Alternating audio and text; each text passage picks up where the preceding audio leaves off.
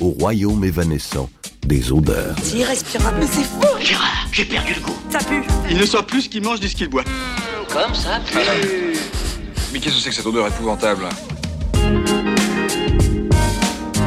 Néanmoins, le podcast de l'association anosmi.org qui vous parle d'un monde sans odeur ni parfum. Je m'appelle Emmanuel Dancourt, je suis née sans odorat, née sans nez, et je serai votre guide dans un monde sans odeur.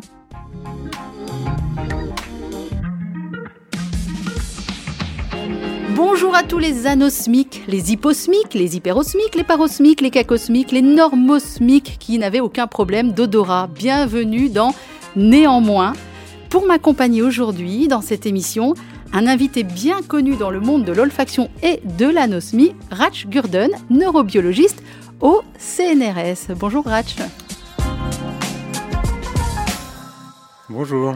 Avec vous, nous allons parler des liens entre le Covid et la perte d'odorat. On va parler du protocole de rééducation olfactive que vous avez mis au point, qui a été téléchargé plus de 100 000 fois. On va parler du Covid long. Mais avant tout cela, Rach, pourquoi vous vous êtes intéressé à l'odorat? Alors c'est dans mon parcours en fait universitaire. Une fois que j'ai fini ma thèse en France, je suis parti aux États-Unis et je voulais changer en fait euh, de secteur de recherche. Je travaillais sur une molécule que beaucoup de gens connaissent comme étant la molécule un peu de, du plaisir qu'on appelle la dopamine dans le cerveau.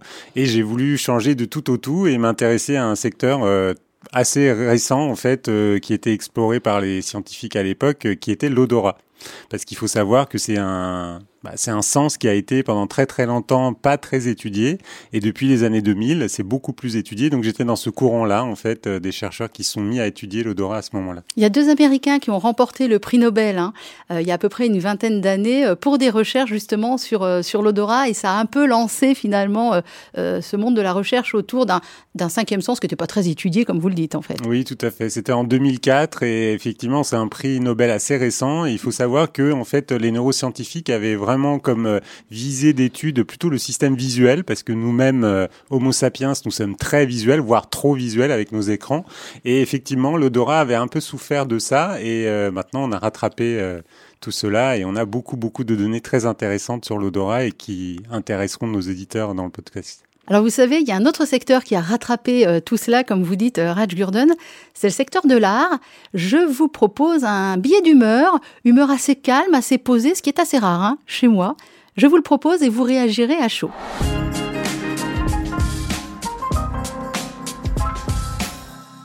Il existe des endroits très précis où être anosmique ne compte pas. Les théâtres, les cinémas, les musées, les galeries d'art. Tous lieux de culture faisant appel principalement à la vue et parfois à l'ouïe. Du visuel, rien à sentir, rien à déguster, tout à dévorer des yeux. Ah, les musées. Les rares endroits où je me sens à égalité avec les autres, enfin, ou plutôt où je me sentais à égalité. Car de plus en plus de musées et d'expositions dans le monde proposent des découvertes olfactives de leurs œuvres. Alors, par exemple, à La Haye, aux Pays-Bas, le musée d'art Mauritshuis propose au public des visites virtuelles olfactives pour sentir le XVIIe siècle à distance. Alors, vous recevez à domicile une boîte de parfums que vous débouchez au fur et à mesure que les œuvres défilent sur votre écran.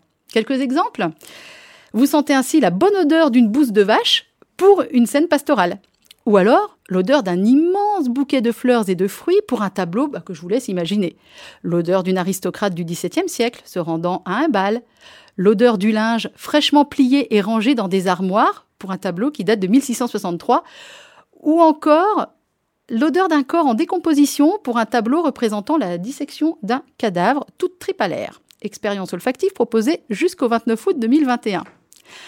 À Paris, vous en avez peut-être entendu parler, Raj la galerie Nathalie Obadia exposait il y a peu 27 danseuses de Degas, modélisées en céramique et accompagnées chacune de sa propre odeur créée par le plasticien Antoine Renard. Des senteurs fleuries ou acides, des senteurs de tabac froid et même de plastique accompagnaient cette expérience inédite intitulée Amnésia. Inédite pas vraiment parce que ce jeune artiste est un récidiviste. En 2019, il avait déjà exposé au Palais de Tokyo des œuvres olfactives.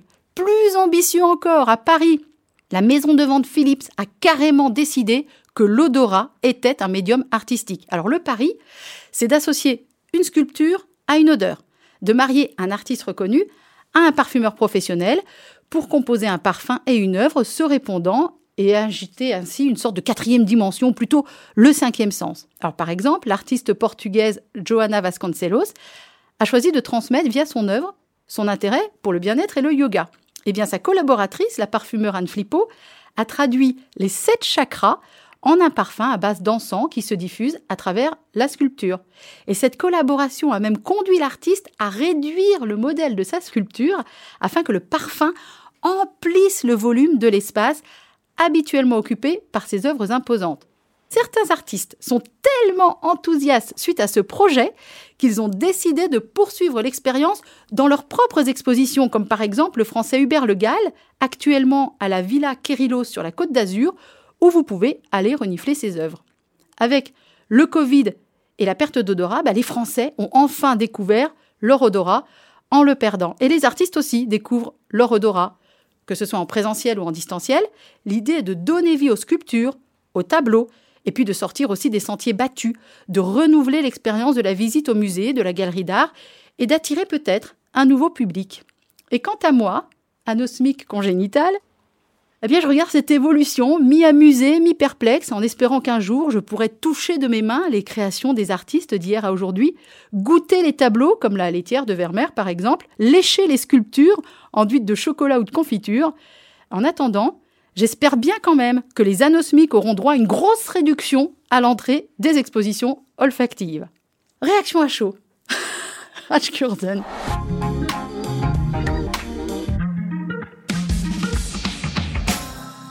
Vous étiez au courant de tout ça? Euh, Oui, pas, pas, tout ça, parce que là, vous avez fait une liste assez exhaustive, mais oui, de plusieurs euh, projets. Après, je suis assez content que finalement euh, l'olfaction comme ça apparaisse dans le milieu artistique et au niveau des musées, mais on sait déjà que des artistes olfactifs existent, ce mm. sont les créateurs de parfums, et que vous allez recevoir d'ailleurs, Emmanuel, Dominique Rampion notamment, qui créent en fait avec le parfum, euh, et ils le disent eux-mêmes, des paysages, des souvenirs, toute une activité cérébrale d'ailleurs qu'on a quantifiée en imagerie, en neurosciences, autour du parfum qui a un objet pour moi artistique. Donc déjà de base, il y a de l'art là-dedans.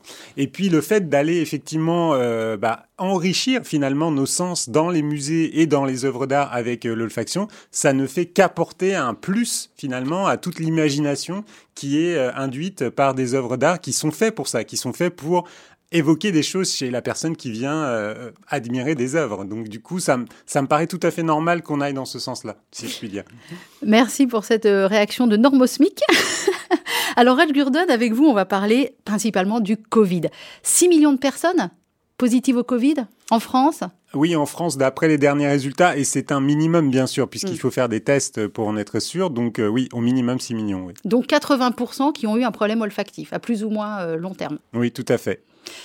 Et combien ont un problème olfactif à long terme bah, C'est les 20% que vous n'avez pas cités. Donc il y a 80% de personnes sur ces 6 millions, effectivement, qui ont eu des, des problèmes olfactifs. Et malheureusement, d'après les dernières études, et ce chiffre-là est toujours revu à la hausse, et ça aussi c'est très inquiétant.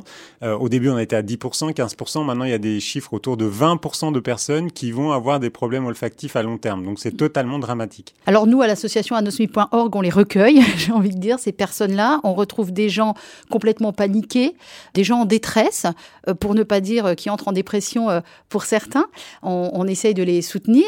Et puis surtout, on leur propose ce fameux protocole de rééducation olfactive. Il faut peut-être expliquer ce que c'est que ce protocole qui préexistait hein, avant le Covid. Vous l'aviez créé il y a un, moment déjà, ce protocole. Racontez-nous son histoire. Oui, effectivement, ce protocole, ce n'est pas moi qui l'ai créé. C'est un professeur que vous recevrez aussi peut-être dans ce podcast, Emmanuel, qui s'appelle Thomas Hummel, qui est donc un, un scientifique allemand qui a publié en 2009, donc c'est assez récent, un protocole de rééducation olfactive à base de quatre huiles essentielles que nous avons nous-mêmes utilisées à l'association anosmi.org. Et euh, en fait, le but, c'est vraiment de d'essayer de restimuler ces neurones olfactifs, donc qui sont nos détecteurs au fond de notre nez, qui détectent les odeurs, qui sont évidemment mal en point parce qu'ils sont attaqués pour diverses raisons, notamment par des virus comme le Covid. Et là, on essaye de leur faire du bien à ces neurones, c'est-à-dire qu'en les stimulant deux fois par jour, tous les jours pendant plusieurs semaines, on va vraiment les solliciter et ça, ça leur fait vraiment du bien de les solliciter avec euh, une odeur. Ça, euh, les neurones olfactifs, ils adorent. Et donc, du coup, c'est un moyen naturel euh, qui n'a pas d'effet secondaire, qui n'est pas dangereux pour pouvoir récupérer l'odorat petit à petit au cours de ces semaines de stimulation quotidienne. Alors, il faut expliquer à quoi ça ressemble. Hein. chaque personne a ses quatre petites fioles d'odeur. Vous pouvez nous rappeler les quatre odeurs? Oui, alors il y a l'odeur de citron, l'odeur de rose ou de géranium, ça dépend, donc une odeur très fleurie. Il y a l'odeur de clou de girofle et enfin l'odeur qui picote un petit peu, qui est l'eucalyptus. Et pourquoi ces quatre-là alors, nous avons des familles en fait dans ces neurones olfactifs et des récepteurs, donc qui sont les détecteurs olfactifs. Et ces quatre-là permettent d'en stimuler un maximum. Donc du coup, ça permet vraiment de solliciter un maximum de ces détecteurs et de les activer, donc de les solliciter euh, en leur faisant du bien, comme j'ai dit. Et donc euh, ça permet avec quatre odeurs et pas 25 de mm. pouvoir avoir effectivement une sollicitation adéquate pour la rééducation. Donc un protocole qui dure 12 euh, semaines hein, quand on le fait en, entier, c'est bien cela? Alors au minimum 12 semaines, ouais. ouais. On peut aller jusqu'à 16, voire 18, voire 24, mais au minimum 12. Il faut tenir. Hein. il faut tenir. Et donc, c'est voilà, euh, les personnes ont quatre petites fioles anonymisées hein, qu'elles doivent sentir tous les matins, et avec un petit carnet, tout simplement, euh, c'est très simple au final, et dire bah, ce matin ou ce soir, euh, j'ai reconnu le citrus, mais pas du tout le géranium, et puis ça se trouve, le lendemain, ce sera l'inverse. Il y a des hauts et, des bas, il y en a qui retrouvent finalement très vite, et puis d'autres qui ne retrouvent toujours pas, même si je viens de voir une étude qui a été menée à Strasbourg et publiée dans la revue JAMA Open, je ne sais pas si vous en avez entendu parler, Raj Gurdon, et qui dit que le suivi d'une petite cohorte de patients montre que 93% ont récupéré l'odorat après 12 mois, ce qui est, ce qui est une éternité, hein, on est bien d'accord, mais au moins, ils l'ont récupéré. Alors, je ne sais pas si vous avez entendu parler de cette étude, et c'est même pas précisé s'ils l'ont récupéré avec euh, protocole euh, ou pas. Il me semble qu'il y a quand même un protocole peut-être de rééducation olfactive, Emmanuel. Il mm. faudrait qu'on vérifie ensemble, on pourra en reparler. Mais oui, en fait, de façon spontanée, effectivement, et surtout les plus jeunes récupèrent leur odorat. Et heureusement, parce que sinon on aurait des millions de personnes à travers le monde qui auraient perdu l'odorat et ce serait tragique. Donc là, on s'adresse à ces quelques centaines de milliers de personnes qui ne retrouvent pas leur odorat et qui effectivement contactent beaucoup d'entre eux l'association pour pouvoir avoir une aide. Et c'est une aide, donc, la rééducation olfactive qui ne nécessite pas, donc, comme j'ai dit, de médicaments c'est vraiment des huiles essentielles, bio, voilà, qui sont pas du tout euh, délétères pour quoi que ce soit. Donc ça fait du bien. Et euh, nous-mêmes, à, l'association, nous avons collaboré avec une start-up pour mettre au point, justement, pour faciliter les prises de notes, une application web qui s'appelle covidanosmi.fr où on peut justement suivre comme un bloc-notes, en fait, nos performances quotidiennes sur ces reconnaissances d'odeur. Sachant qu'au début, évidemment, on ne demande absolument pas aux personnes d'avoir une identification. Au début, on va pas reconnaître tout de suite une odeur mais ça va venir petit à petit au cours de cette rééducation olfactive. Et l'application web va beaucoup, beaucoup aider à ça. C'est vrai que c'est un drame, hein, cette perte d'odorat à cause du Covid. Je vous avoue qu'à l'association anosmi.org, dont on fait tous les deux parties, on a vécu les choses un peu différemment parce que l'association existait avant. Pour tous les gens qui sont soit nés comme moi sans odorat, ceux qui ont perdu l'odorat à cause d'un traumatisme ou pour toute autre raison, et puis d'un seul coup, l'odorat dont on n'arrivait jamais à faire parler dans la presse, hein, on va pas se mentir, dans les médias, d'un seul coup est devenu le titre numéro un. L'association a émergé d'un coup. On a vu arriver tous ceux que moi j'appelle les petits Covidés, qui ont eu besoin qu'on leur indique un parcours aussi, euh, qui ont eu besoin qu'on les soutienne. Et c'est toujours une occasion unique, très honnêtement, mais pour vous aussi, les chercheurs, de parler d'odorat, parce que vos travaux, jusqu'ici, euh, on n'en entendait pas beaucoup parler. Puis Raj Gurdon, je vous vois dans tous les médias aujourd'hui. Alors, il faut dire qu'à l'association, avec Jean-Michel Maillard, le président de l'association, on avait travaillé en fait à, modifier ce protocole qui a été publié d'abord dans un milieu hospitalier pour que ce protocole euh, soit adaptable à la maison pour que tout le monde puisse l'utiliser. Et on l'a fait bien avant le Covid en fait. Et euh, sur le site de l'association anosmi.org, euh, il a été publié donc en courant 2019, donc une année peut-être avant le, le, Covid. Et donc on avait déjà des patients anosmiques. Et effectivement, malheureusement, ni les ORL, et c'est ça qui est fou, ni le grand public connaissait ce problème parce que euh, effectivement c'est un problème chez les enfants par exemple qui est détecté très tard autour de 8-9 ans. Alors on dit souvent non c'est pas grave d'avoir perdu l'odorat alors que c'est une tragédie euh, immense et il a fallu effectivement la multiplication des cas d'anosmie en fait euh, à cause du Covid pour que là il y ait un effet de masse et que tout le monde se réveille en se disant mais oui mais ce sens là il est hyper important et perdre ce sens ça évoque ça provoque des insécurités multiples qui pourrissent on peut le dire la vie des personnes qui ont perdu euh, l'odorat. Donc du coup, le fait d'être venu avec l'association et d'avoir eu déjà à disposition ce protocole donc euh, que l'on peut faire à la maison tout seul, ça a été vraiment un soulagement pour toutes ces personnes qui ont perdu euh, l'odorat à la suite du Covid. Est-ce que vous pouvez m'expliquer, Raj Gurdon, pourquoi les Asiatiques n'ont pas perdu l'odorat? Alors effectivement, dans les estimations et dans les études, on voit qu'il n'y a que quelques pourcents finalement de la population générale au niveau de l'Asie, de l'Asie du Sud-Est notamment, euh, où on voit ces problèmes euh, d'anosmie. Alors on sait que pour plein de maladies, euh, il y a des différences géographiques parce que génétiquement, effectivement, il y a des variations dans la population humaine, ce qui est très très normal. On a constaté ça dans, plein de cas.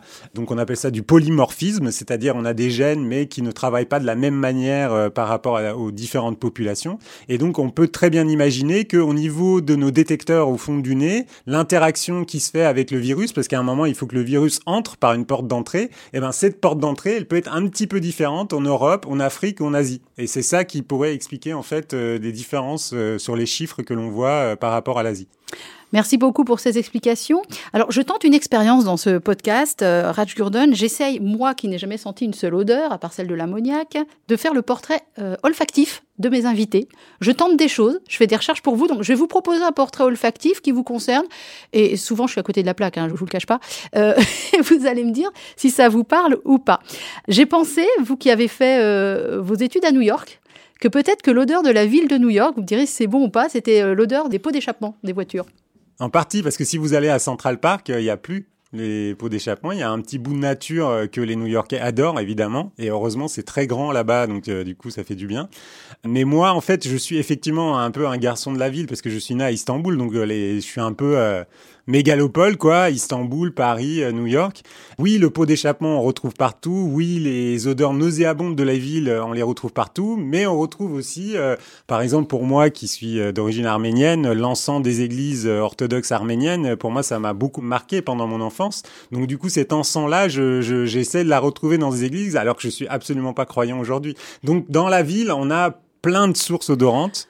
Et c'est ça qui fait aussi la richesse de la ville. C'est-à-dire, moi, je conseille quand même des balades en forêt, surtout quand il a plu, pour se faire plein plein de stimulation olfactive naturelle. Mais dans la ville, il y a aussi des poches euh, intéressantes, rien que passer devant un café.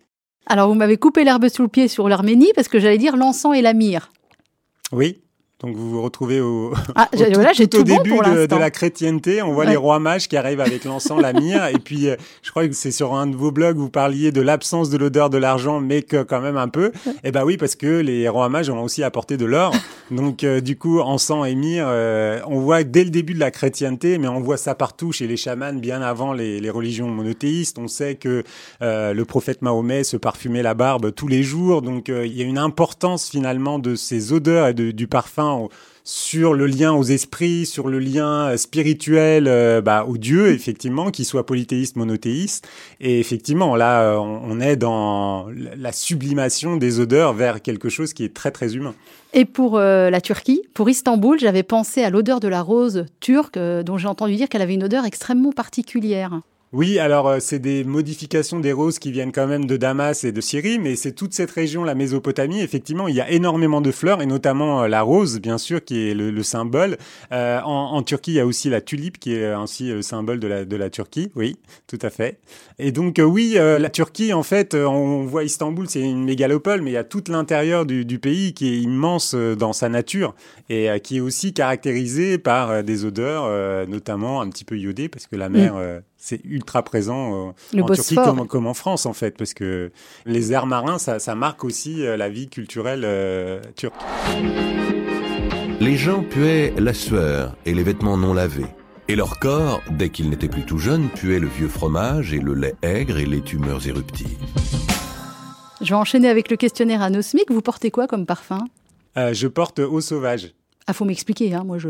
Ah oui. Alors, au sauvage. Il y a quoi dans Eau Sauvage Alors, Eau Sauvage, euh, est-ce qu'il faut. Euh, non, je vais pas dire la marque. Non, mais ce serait quoi? Ce serait quoi? Ah, Si, si, on peut. C'est Dior, non, Eau Sauvage? Oui, c'est Dior. Mais ça, ça évoque. Expliquez-moi, ça évoque quoi comme paysage? C'est quelle couleur? Essayez de me faire comprendre ce que c'est que Eau Sauvage. Alors, c'est un parfum assez léger qui est très marqué, euh, on va dire, dans des touches agrumes. Vous voyez, citron, orange, pamplemousse, etc. Ça vous voyez, Emmanuel Oui, bah, j'ai le goût, en tout cas, l'acidité. le goût, même la vision, si vous voyez la couleur. Voilà, c'est ce genre de paysage que ça évoque pour moi Ça évoque vraiment des paysages plutôt du sud de la France, en fait, euh, un peu garrigue, euh, voilà, euh, léger, l'après-midi sympathique dans le sud, ensoleillé, avec des odeurs légères, effectivement, qui pourraient s'échapper, même en Corse, finalement, ou avec des agrumes corse, où on aurait ces, ces parfums légers qui vous entoureraient. J'ai encore deux questions anosmiques pour vous. Si vous, vous étiez devenu anosmique, Raj Gurdon, quelle odeur vous manquerait probablement le plus?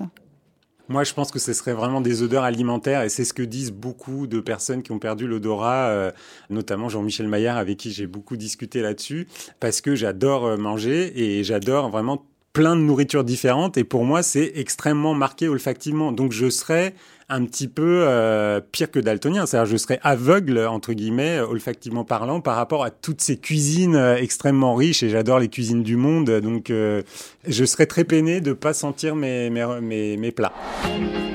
Je portais à mes lèvres une cuillerée du thé où j'avais laissé s'amollir un morceau de madeleine. Et tout d'un coup, le souvenir m'est apparu. Alors la dernière question, elle est très gênante mais totalement incontournable. Elle va m'obliger à me rapprocher de vous et à lâcher mon micro et mon casque parce que j'ai une quête depuis que je suis née, c'est savoir quelle est ma propre odeur. Donc je vais me rapprocher de vous et vous allez me sentir. Alors là, vous voulez me sentir par où en fait euh, bah, Je vais vous sentir dans votre cou quand même. cou, voilà. Je, me suis vous pas lavé ce matin. Vous avez mis. Non, là j'ai mis une crème de jour, j'aurais pas dû. Voilà, c'est ce que j'allais ah, dire. vous avez bah, mis une crème. Au poignet.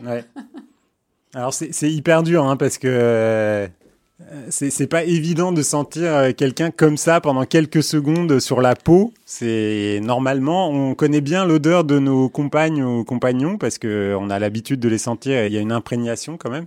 Là, c'est pas évident.